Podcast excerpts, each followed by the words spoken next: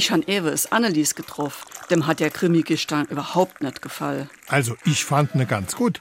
Die Geschmäcker sind halt verschieden. Ich fand ja auch, dass es manchmal ein bisschen dick aufgetragen war und die Story, sagen wir mal, ein bisschen konstruiert. Aber so schlimm, wie das es Annelies gemacht hat, fand ich's nicht. Der Thomas hat hat Moi auf der Arbeit erzählt, er wär ingeschlafen und die Martina wär das so no gang, dass es die Halbnacht nicht geschlafen hat. Es Annelies hat noch gemeint, ihm hätt's nicht gefallen, weil mein Kind menne, dass es da nur noch Verbrecher und Pack gendet. SR3. Warum wir so reden. Wie man schwätze.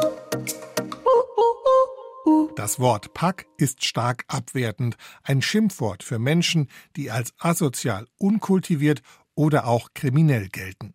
Man könnte auch Pöbel oder Bagage sagen, wobei Pack und Bagage miteinander etwas zu tun haben.